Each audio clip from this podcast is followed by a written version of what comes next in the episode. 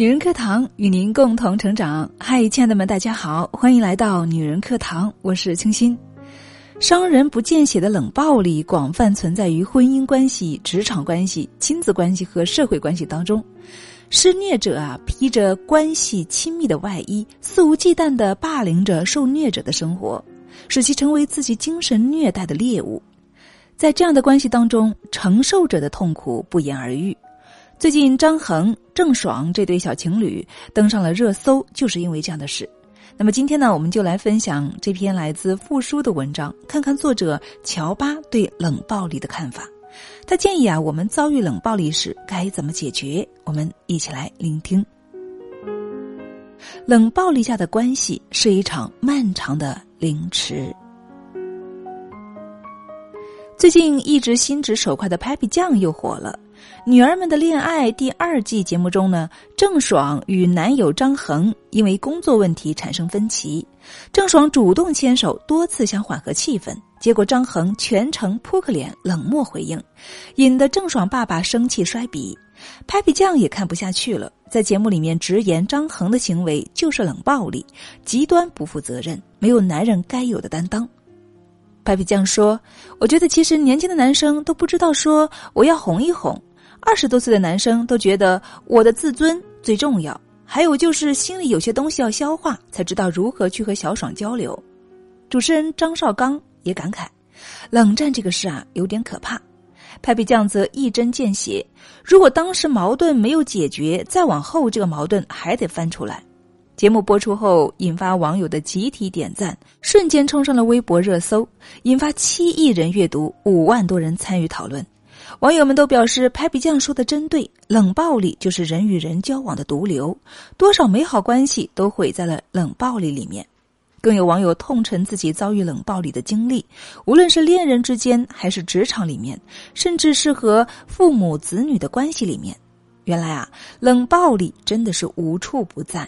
我们以为它离生活很遥远，殊不知它的阴影就在我们身边。最可怕的是，我们无论是受害者还是施暴者，却还浑然不知。久而久之，冷暴力下的关系就变成一场漫长的凌迟。摧毁一个人，冷暴力就够了。前段时间都挺好热播，有朋友就问我：“你觉得苏明玉受过的最深的伤痛是什么？”我想很多人都会回答：被自己的亲哥哥苏明成暴打，最后重伤住院。确实，那一集播出的时候，我的心都要被气炸了。可是认真想想啊，其实对一个人真正的伤害，往往不是那些可以看得见的拳打脚踢，而是无处不在杀人与无形的冷暴力。从小到大，在母亲的眼里面，只有男孩才是心头肉，要宠着护着，而女儿呢，不过是累赘。就像他对明玉说的：“你怎么能和两个哥哥比呢？我们只负责养你到十八岁，你以后还要嫁人。”到老了，我们也不需要你养，所以啊，母亲对明玉的态度就是冷漠、忽视，乃至于毫无底线的索取。哥哥们的早餐从来都是火腿加鸡蛋，而明玉就是一碗泡饭。两位哥哥穿着入时，明玉却只能够穿着一件洗得发白的校服。临近高考，却要给哥哥洗衣服，不征求他的同意，便把他的房间卖了。和家庭冷暴力一样恐怖的，还有职场冷暴力。几乎每一个职场人都有过这样的经历：上司对你的工作成绩的漠视，老员工对你的排挤和不屑，同事的故意不配合，等着看你出丑。《杜拉拉升职记》中，女主角杜拉拉刚入公司时就遭遇了职场冷暴力，公司需要重新装修，领导安排杜拉拉负责协调部门。可是销售部的同事看不起这个新来的菜鸟，处处故意刁难。物资需要打包搬走，他们却故意拖延进度，导致整个工程严重滞后。杜拉拉呢，也因此受到领导的指责，而那些同事则在背后偷笑，以此取乐。江湖险恶啊，有些人的用心真的是如深渊一般不见底。你用善良与温情对待别人，可是他们却报之以刀枪剑戟。按照精神分析学家玛丽伊利戈扬在著名的《冷暴力》中的定义，冷暴力是暴力的一种，其表现形式主要包括冷淡、轻视、放任、疏远和漠不关心，这使他人的精神和心理受到侵犯和伤害。冷暴力并不造成显性的伤痕，可是它在人的心里刻下最难以弥合的伤口。而且，冷暴力的实施者往往有充分的开脱借口，在伤害他人的同时毫无道德负罪感。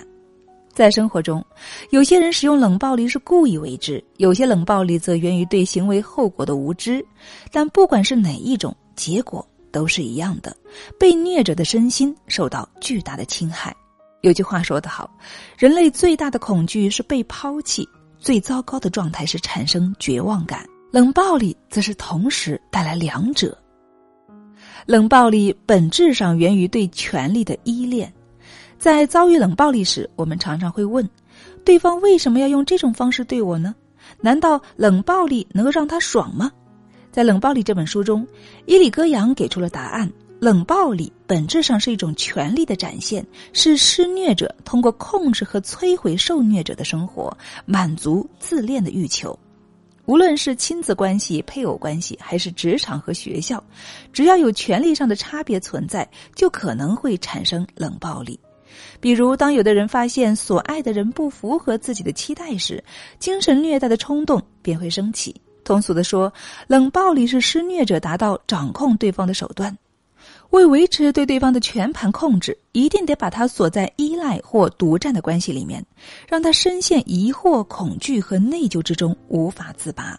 所以啊，如果你遭受了冷暴力，千万别事事觉得自己没做好，更不要一味的讨好，因为很有可能其实对方就是一个自恋的人。美国心理医生弗雷泽在电视节目里曾经分享过一个真实的案例。他曾经救治过一位重度抑郁症的中学生，一开始治疗很不顺利，男孩激烈对抗，甚至试图自杀。经过几个月的接触，弗雷泽终于找到了根源。原来，从很小的时候开始，男孩每次做错事情，妈妈就把他关进卫生间，熄灭灯光，有时甚至是一整晚。无论他怎么哀求，妈妈都是不理不睬。妈妈说：“这种方式让自己觉得孩子会一直留在自己身边，无法离开自己。”后来，男孩每天晚上都做噩梦，久而久之就开始恐惧黑暗，一旦失去光源就抽搐，最后演变成抑郁症。美国康奈尔大学的研究结果表明，有百分之二十三的职场人喜欢通过持续的贬低同事或者下属来获得自我满足感。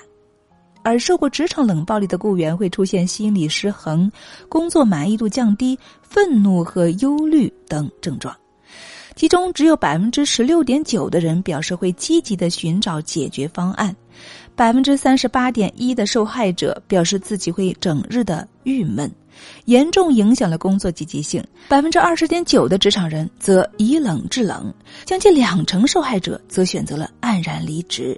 有句话说得好，在打击别人、美化自己这件事情上，人类的想象力没有止境。最可怕的是，有的人面对别人的冷暴力，反而养成讨好型人格，最后越陷越深。痛心的说，太多本该美好的人生，最后都毁在了冷暴力里面。别让冷暴力风动了你的人生。都说成年人的世界里面没有容易二字。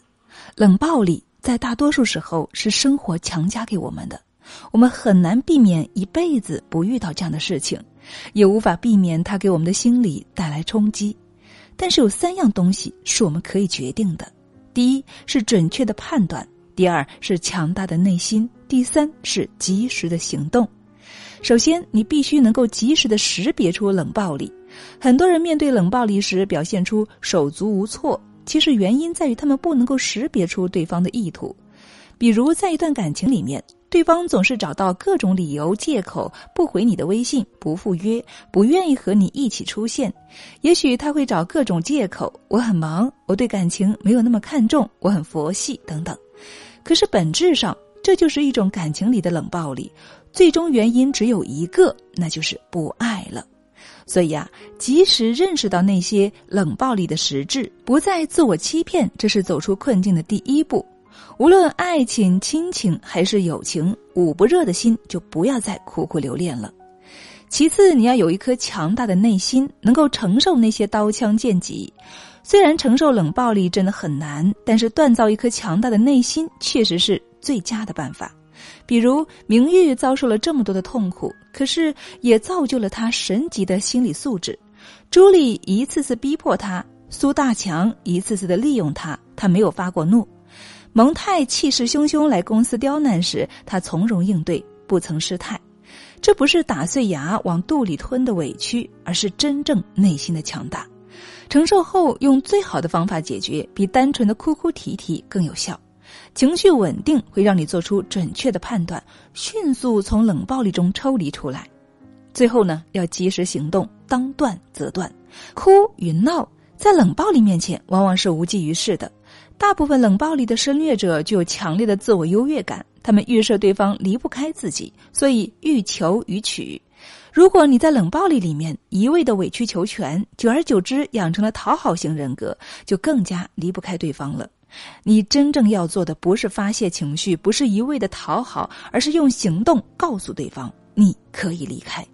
当你承受不住冷暴力，还可以向你的亲朋好友去倾诉，或者寻找心理辅导。倾诉可以使你缓解内心的压抑，别人的帮助和建议也许让你更客观的对待这件事情，用行动画出底线，才能够给施虐者沉重的一击。说到底啊，冷暴力虽然可怕，可是要战胜冷暴力，方法也同样不少。一言以蔽之，面对冷暴力，及时抽离和拒绝才是王道。一味讨好和容忍，只会让自己痛不欲生。请记住，这个世界上不是每个人都温和善良，也不是每个人都值得你付出与呵护。愿你经历过苦难，仍然热爱生活，看惯了世态炎凉，仍不改自尊自爱的初衷。好了，亲爱的们，那么今天的分享呢就是这样了。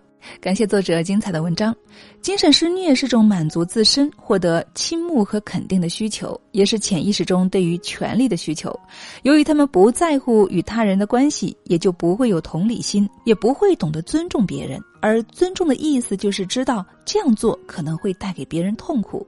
所以啊，亲爱的们，就像文中所言，如果遭遇冷暴力，一定要迅速抽离或者决然回击，否则只会给对方我可以忍受的假象，继而让对方一而再、再而三的犯错，甚至加重对你的冷暴力程度。那么，不知道在听的姐妹们有没有遭遇过冷暴力的经历呢？如果有的话，你是怎么解决的呢？你打算今后又如何来改善呢？欢迎大家在评论区一起来留言探讨一下。好了，那今天的分享就是这样了。我是清新，这里是女人课堂，更多精彩，欢迎大家关注到我们的女人课堂，进入到我们的社群，跟我们大家一起来留言互动。愿我们每一个姐妹都免于遭受冷暴力，当然自己也不要成为那个施虐者。好了，那今天的分享就是这样了，我们下期再见。